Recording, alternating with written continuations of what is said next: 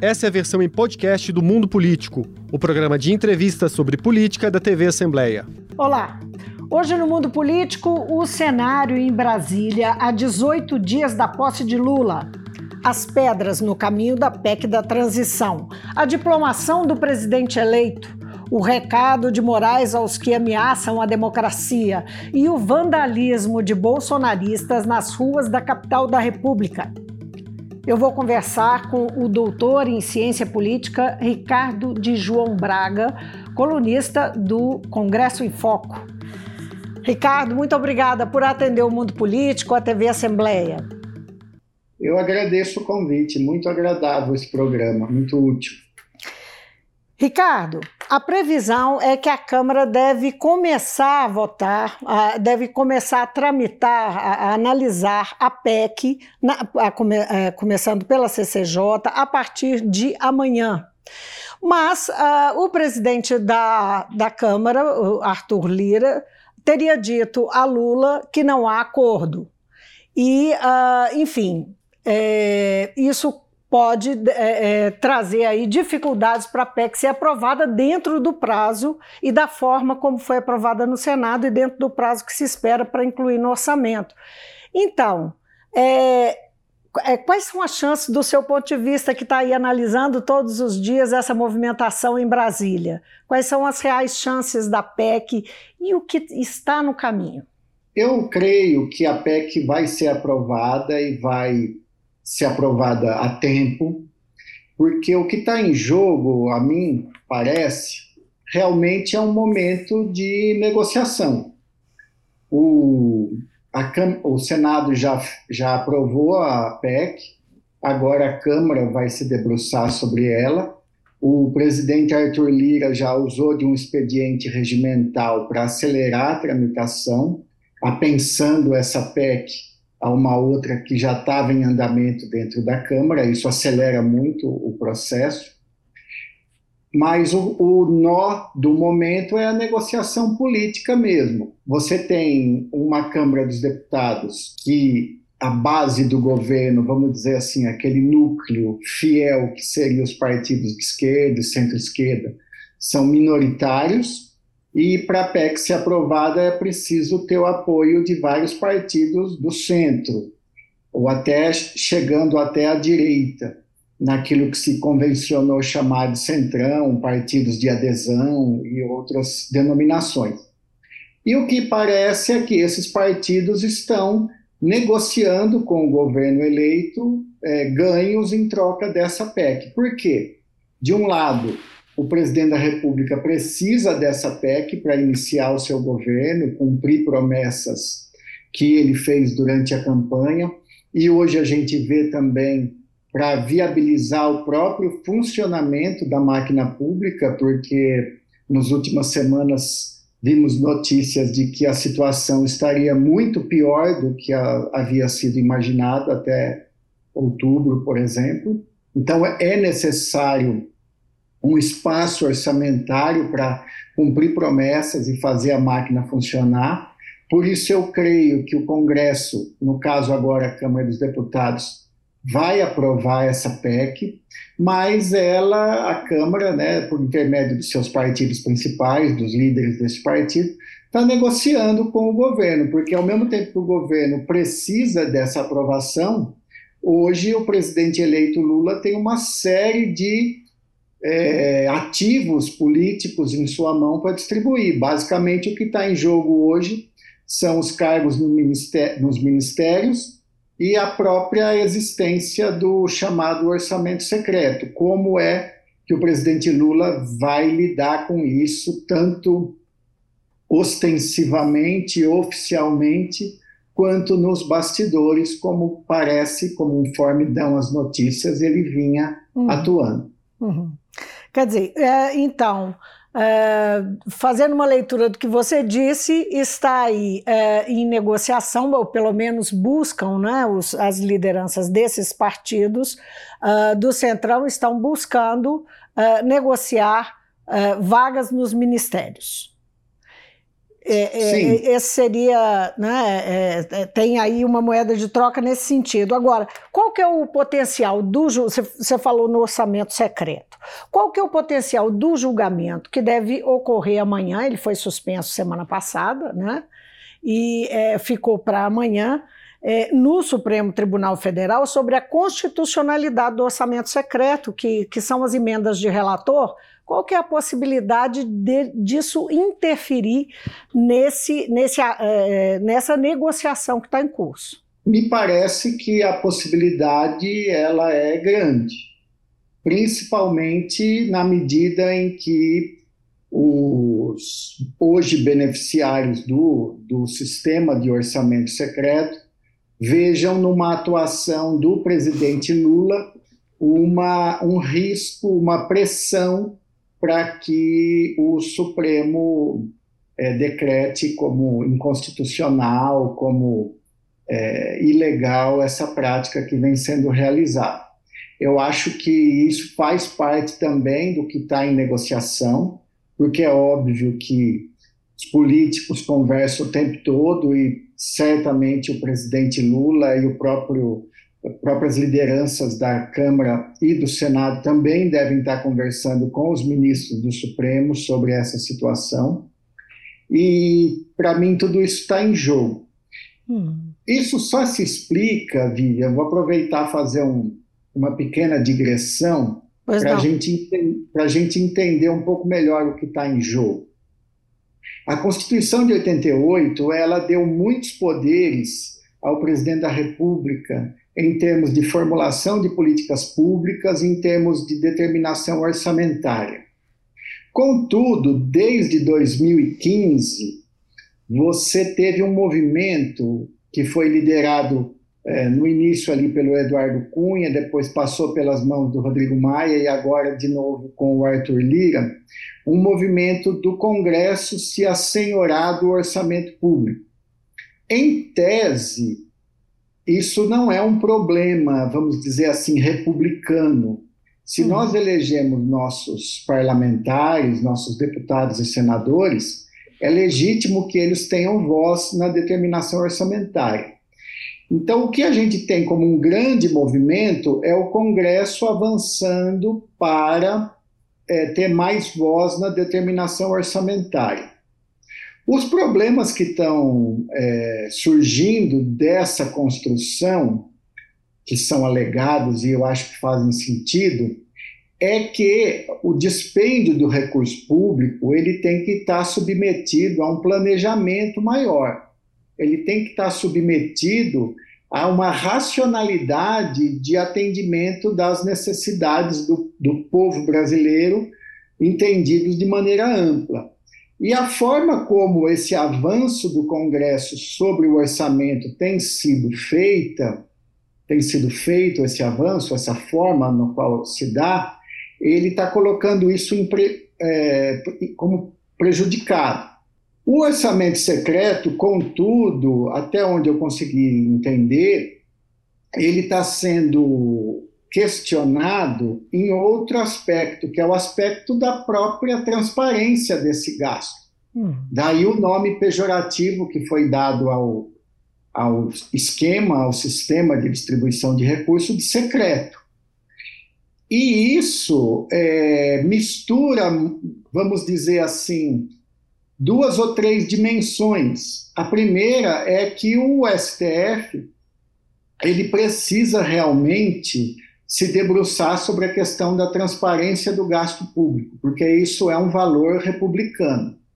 Mas outra questão que está em jogo é a própria condição de barganha entre o executivo e o legislativo, porque o que se vê estruturalmente é que o executivo tem perdido prerrogativas sobre o orçamento, com impacto na própria construção da governabilidade.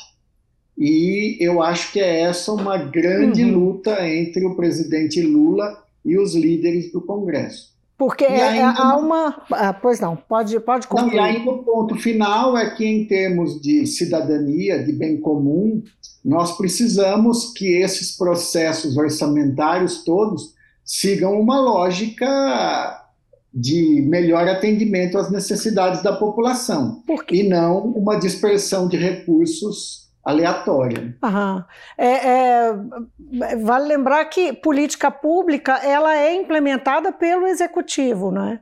Se uh, eventualmente os recursos são destinados uh, de outra forma que não nessa aplicação desses recursos, não é, das, das políticas que são traçadas, isso representa um problema, por mais legítimo que seja a participação do, do Uh, do legislativo. Exatamente. A política pública, da forma como ela deve ser pensada, ela é um diálogo com a sociedade, no qual se identificam necessidades, demandas, se faz uma análise, inclusive, de racionalidade, de qual demanda é nessa, traz maior impacto para hum.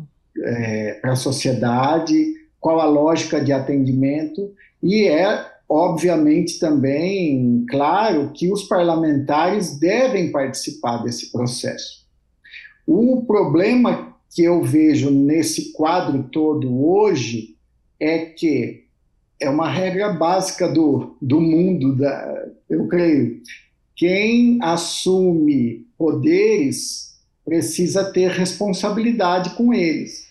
Então, a forma como tem se dado o avanço do Congresso sobre o orçamento, ela está permitindo com que os parlamentares tenham poder sobre destinação de recursos, mas não estão sendo responsabilizados na mesma medida sobre o atendimento das necessidades macro da população brasileira. Que isso deveria ser transparente e estar em diálogo com a sociedade. Hum. Ricardo, vamos voltar então para o nosso, nosso trilho aqui, está bem dito, bem abordada essa questão. E aí eu queria avançar um pouco sobre o dia de ontem, sobre o que aconteceu no dia de ontem. Né? Nós começamos aí com a diplomação, a, marcada previamente pelo Tribunal Superior Eleitoral.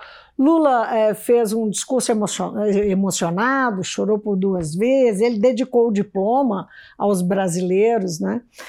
Alexandre de Moraes, o presidente do TSE, é, falou em vitória da democracia e disse que os criminosos serão responsabilizados, fazendo uma referência àqueles que estão sendo criminalizados por atos antidemocráticos. É, a diplomação foi seguida não é, é, por tumultos, vandalismos. Nós tivemos cena de carro incendiado e tal, que lembrou um pouco 2013, né? Foi um momento ali que lembrou um pouco 2013. Como é que você lê esse momento? Qual que é a leitura que você faz desse, desse dia 12 de dezembro? Eu, eu entendo que nós temos uma questão, vamos dizer, estrutural profunda, e temos uma questão conjuntural a ser abordada. A questão estrutural profunda, eu acho que é a incapacidade da sociedade brasileira, do governo brasileiro, que é uma parte da sociedade, dar respostas a uma série de demandas legítimas da população. Lá em 2013 se pediu melhores hospitais, melhores escolas, se pediu aquele monte de questões também cômicas, fim da tomada de Três Pinos e tudo, mas é, uma análise muito rápida daquilo ali queria dizer o seguinte: a sociedade brasileira não está satisfeita com o andamento das coisas. De lá para cá, isso fermentou em diversas, diversas direções. E uma direção foi o bolsonarismo, que nos últimos anos o bolsonarismo não surgiu apenas como uma contestação do sistema democrático. Isso estava lá dentro do, do grupo, dentro das ideias, mas não era a única e provavelmente não era a ideia predominante. Contudo, de 7 de setembro do ano passado para cá, o movimento bolsonarista se radicalizou naquilo que os estudiosos têm chamado de movimento patriota, que é esse que mais abusa da, do simbolismo da nação, da pátria, e que também é aquele mais disposto a romper o sistema democrático. Aí nós estamos chegando na conjuntura. A conjuntura eu vejo da seguinte forma: o bolsonarismo ele veio com uma força muito grande na eleição. Ele tinha uma inércia de seu presidente no cargo. Ele teve um, um recurso ali dado pelo Congresso para fazer política eleitoreira na reta final, que foi algo sem precedentes e sem dúvida não republicano, a meu ver.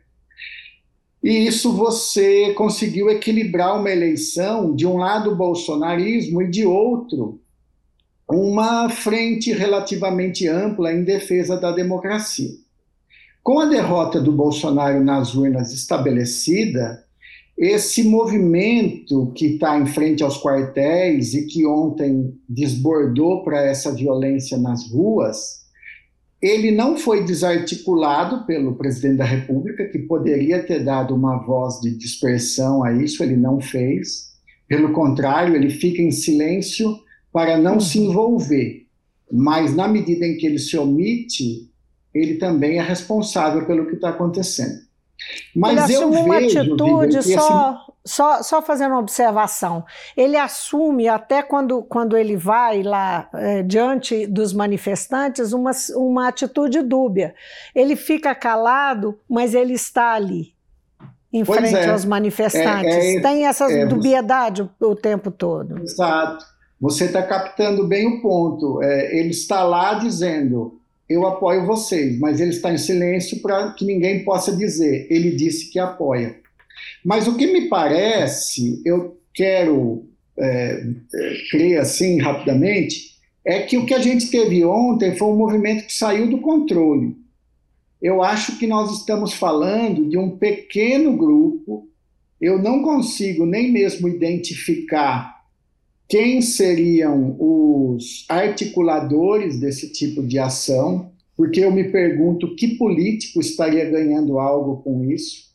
O entorno do presidente Bolsonaro, como Valdemar da Costa Neto, e forças ali que estavam bem estabelecidas no Planalto, como Ciro Nogueira e o seu partido, não creio que estejam achando alguma vantagem no que aconteceu ontem. Então, o que me parece é que esse movimento que fez bastante é, barulho, estrago aqui em Brasília, ele é uma pequena franja do grande movimento aí do bolsonarismo que saiu do controle. Hum. E isso é mais um sinal da forma como o presidente da República tem tratado esse movimento todo de forma omissa. Ao encontro do que você está acontecer pela. Ao encontro que você está dizendo é o que as redes bolsonaristas estão dizendo, estão atribuindo a uma esquerda que supostamente teria é, feito como infiltrados agido dessa forma. É, essas narrativas, elas realmente eu acho algo surpreendente, incompreensível até, porque hoje em dia as pessoas acreditam em qualquer coisa. É, dizer que ontem, na diplomação do Lula, haveria infiltrados de esquerda fazendo balbúrdia, para quê? É igual aquelas perguntas de seriado americano de crime. Quem ganha com isso? Certamente não é a esquerda, não é o Lula. Quem ganha com isso é um movimento que acha que vai conseguir desestabilizar o processo eleitoral. Bom. Então, é, isso que você está colocando de vamos dizer assim, histórias alternativas circulando nas redes, infelizmente elas impactam certas pessoas, certas pessoas acreditam. A, a Terra plana, por exemplo, é algo que nos leva ao, ao exagero maior das crenças infundadas e infelizmente estamos vivendo tempos assim. Você falou, você mencionou o presidente do PL, o entorno dele, não é? Grupos bolsonaristas, mas de fato, ontem o Bolsonaro recebeu essa multidão lá em Brasília, uma pequena multidão que se formou, inflamada e tal. É, depois ficou lá assistindo o que eles gritavam, né? E é, quando foi hoje, ele divulgou uma nota dúbia também, como, assim como o comportamento, a nota também tinha uma dubiedade em relação, era uma cerimônia da Marinha, salvo engano, e uh, ele, ele manifestava nessa nota, que, que foi lida por uh, outra pessoa, que ele confiava nos militares. Uh, havia ali um sentido de que ele contava com a solidariedade, não é? Afinal, qual que é o cálculo do Bolsonaro do seu ponto de vista? O que ele realmente está querendo é, nessa reta final? Lembrando que José Múcio Monteiro, que foi indicado para a defesa, ministro da defesa do Lula, e que é um, um um ex-presidente do TCU e considerado um cara de direita, né? Um, um, personagem de direita que foi inclusive mal visto, a indicação dele foi mal recebida pelas esquerdas. É, é, o Zé Múcio falou que teriam dias pela frente difíceis, não é como que é, antecipando o que ele já, já sabia, o que poderia acontecer. Vivian, eu acho que o primeiro ponto que me ajuda a me situar nisso que está acontecendo, ele é bastante básico. Nós tivemos um processo eleitoral que foi conduzido mais uma vez pela justiça brasileira, que mais uma vez não se encontrou fraude alguma, foi acompanhado por inúmeros observadores de partidos, observadores internacionais, não se encontrou nada. Então, eu acho que um ponto que nós não podemos esquecer é que quem está contestando esse processo está contestando o sistema democrático no Brasil, ponto final. Então, essas manifestações que estão contestando isso, elas estão contestando a democracia. E isso é muito grave, e isso eu não sou jurista, mas tudo que eu leio é que isso, inclusive, é crime se isso for feito de forma sistemática, com apoio, com recursos, com dinheiro. Então, nós estamos tratando de crime. Aí, passando a sua pergunta, o que o Bolsonaro ganha com isso? Eu realmente me faço essa reflexão, porque quando o Bolsonaro perdeu a eleição no final de outubro, eu imaginava que ele ia assumir uma postura ativa. Ele iria agradecer aqueles 57 milhões de votos, ele iria falar para esse eleitorado dele que ele iria voltar, que ele estava confiante nos bons princípios que ele havia defendido, pelos quais ele havia lutado. Em suma, ele ia fazer um resgate da sua imagem, eu não vou dizer legado, porque a administração pública ela não conseguiu produzir políticas públicas que gerassem um legado, ao meu ver. Basta ver o, o, a situação em que muitos órgãos se encontram, foram aparelhados, foram desestruturados, não tem orçamento, mas em termos simbólicos e de discurso, o Bolsonaro tinha um, algo a resgatar, algo a valorizar. Então eu imaginava que ele iria manter um diálogo com os seus apoiadores, e dizendo que ele é uma alternativa política para o futuro, mas ao mesmo tempo estaria cedendo o devido espaço para que o governo eleito assumisse e tocasse o barco como é da prática democrática. Na medida em que o Bolsonaro, o presidente Bolsonaro, não desmobilizou esses grupos, não desmobiliza essas manifestações que vêm sendo feitas, eu acho que ele está perdendo um capital de longo prazo, porque hoje nós podemos afirmar para qualquer pessoa que o bolsonarismo é perigoso pelo grau de violência e vandalismo que ele gera e crime que ele gera, porque foi isso que nós tivemos ontem. E ele aposta numa ilusória virada de mesa nesses dias finais.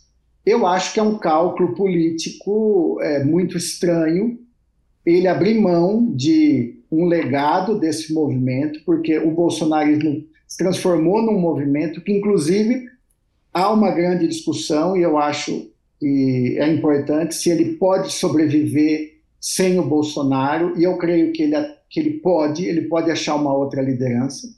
E o que o Bolsonaro fez foi abrir mão de conduzir esse movimento nos anos futuros para uma tentativa cada vez mais fraca e cada vez mais radical e sem sentido de uma virada de mesa. O que seria essa virada de mesa? O que, que você chama de virada de mesa? O que, que você consegue virada, vislumbrar virada que ele poderia, poderia seria supor? Basicamente impedir quem ganhou a eleição de assumir.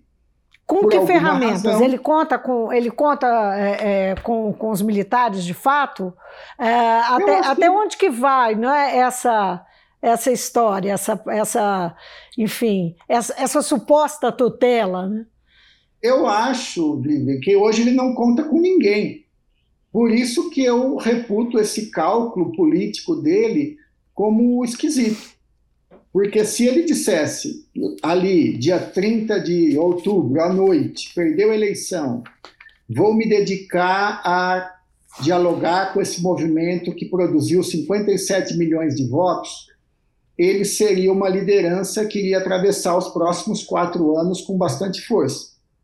Isso é inegável. Contudo, ele optou por radicalizar. Logo de cara, os Estados Unidos já deu seu recado. Golpe no Brasil, não. Os Estados Unidos vinham dando esse recado reiteradamente, por intermédio de vários porta-vozes. Hum. Os militares também, é, em momento nenhum, as Forças Armadas, melhor dizendo, em momento nenhum, é, embarcaram em qualquer tentativa de questionar é, a eleição. Eles fizeram um certo circo, vamos dizer assim, em torno daquelas auditorias das urnas, da questão das urnas, mas é, tudo muito visto em retrospectiva, é, dado que o presidente Lula venceu, o ex-presidente Lula venceu a eleição, tudo muito fraco. E hoje, certamente, eles não estão é, dispostos a dar um golpe. E eu não vejo nenhuma força na sociedade, a não ser os próprios patrocinadores desse movimento que está acampado em portas de quartel, dispostos a entrar em alguma aventura dessa natureza. E mesmo esses movimentos na porta dos quartéis, até onde a gente conseguiu se informar, ela está sendo custeada e promovida por um pequeno grupo do agronegócio que esse sim me parece movido por uma questão ideológica, uma hum. avaliação do governo bastante atípica, muito diversa da minha, claramente, né? achando que nós vamos retroceder em algum aspecto, que nós estaríamos avançando anteriormente. Uhum. Então, eu acho que o Bolsonaro hoje não conta com ninguém. Daí, daí a esquisitice do cálculo. Isso, é, daí a gente pode concluir que é, Lula não terá problemas de governabilidade ou terá? Ou dentro do legislativo ele pode enfrentar problemas? Eu acho que terá. É, eu transformaria a palavra problema em desafio, dificuldades. Porque problema é quando uma situação é, potencialmente insolúvel se instala. O que eu acho que o presidente Lula vai ter vai ser uma negociação permanente, muito intensa com as lideranças do Congresso. No caso a caso? Coisa que. No caso a caso? Eu acho que o. Não vou dizer os microcasos, porque quando a gente acompanha a pauta no legislativo, existe uma série de pequenas ações que transitam por lá eu acho que essas não vai precisar ser caso a caso, mas qualquer coisa mais relevante vai ter que ser tratada assim. Inclusive, voltando à nossa primeira pergunta sobre a aprovação da PEC da transição, uma das questões centrais é a extensão temporal que as lideranças do Congresso é, concordaram em ceder para o Lula resolver o problema dele até quando? Porque uhum. as lideranças do Congresso querem que ele volte o quanto antes a negociar com elas, porque é para isso que. Por isso é que dois anos é muito.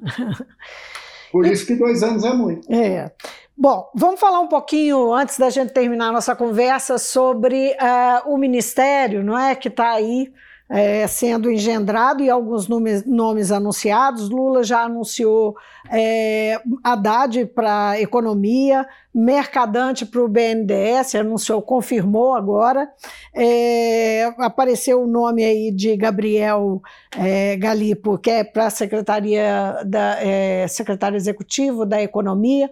Isso que é uma, é, são nomes que mexem, é, criam um frisson no mercado, faz a bolsa cair e tal.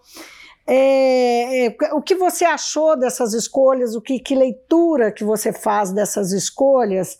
E é, é esses, esses, até que uh, quem é que pode acalmar o mercado? O que pode acalmar o mercado? Né? Que afinal de contas é um ator. O que acalma o mercado é lucro. O mercado, às vezes, a gente lê nos jornais e ouve na televisão é, como se ele fosse o grande guardião dos bons interesses nacionais. Eu vejo diferente. O que agrada o mercado é o lucro. A questão é que muitas vezes o lucro faz bem para a sociedade. Na medida em que se produz riqueza, gera riqueza, também pode se distribuir. Mas o que eu vejo nessa discussão, Vivian, da economia, é que se criou uma cortina de fumaça, uma, uma, uma, vamos, uma cortina não, se criou uma primeira onda de ataque dizendo o seguinte: faça o que o mercado quer.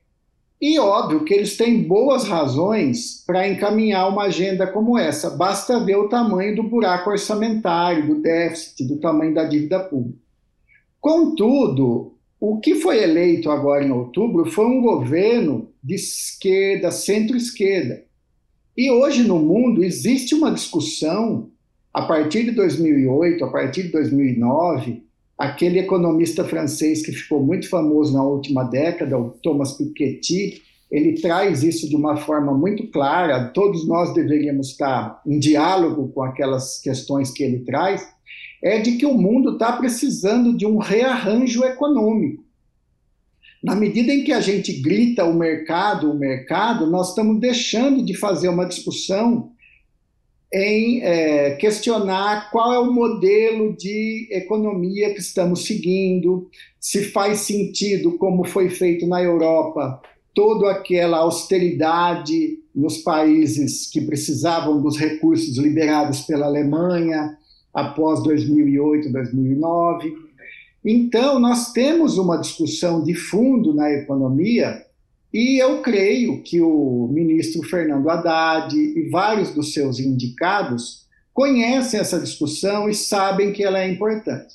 Então, eles vão tentar, eu acho, na, o meu desejo seria que eles tentassem dialogar com o mercado, agir responsavelmente com as finanças públicas, no médio, no curto prazo, mas também pensar num modelo diferente de gestão da economia, porque essa ideia de vamos cortar gastos de qualquer jeito, não vamos aumentar impostos e, e assim tudo vai dar certo, isso daí morreu em 2008, 2009. Nós ainda não achamos a, a nova versão, mas essa versão morreu. Hoje nós precisamos falar em gasto social, sim, porque o, o emprego no médio e longo prazo ele vai ser muito restrito devido à automação, devido a mudanças é, tecnológicas.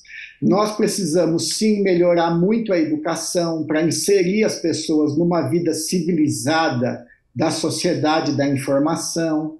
Nós temos uma complexidade hoje de atores sociais que reivindicam direitos, e isso é um avanço da sociedade, então nós precisamos dar conta disso. E nós precisamos repensar como o público vai financiar isso. Então, quando o mercado grita, grita, grita, causa um pânico, é bolsa, é dólar, é, eu acho sim, nós não podemos falar, governo, faça o que bem quiser no curto prazo, porque as contas não estão bem mas nós precisamos sim repensar o nosso modelo para frente. E isso tudo, a questão central é uma reforma tributária que seja mais progressiva, que nós consigamos tributar mais quem tem mais para dar conta de atender quem, quem tem menos. Além de que o Brasil, como dizem os especialistas, tem regras demais, é difícil demais gerenciar uhum. o sistema tributário.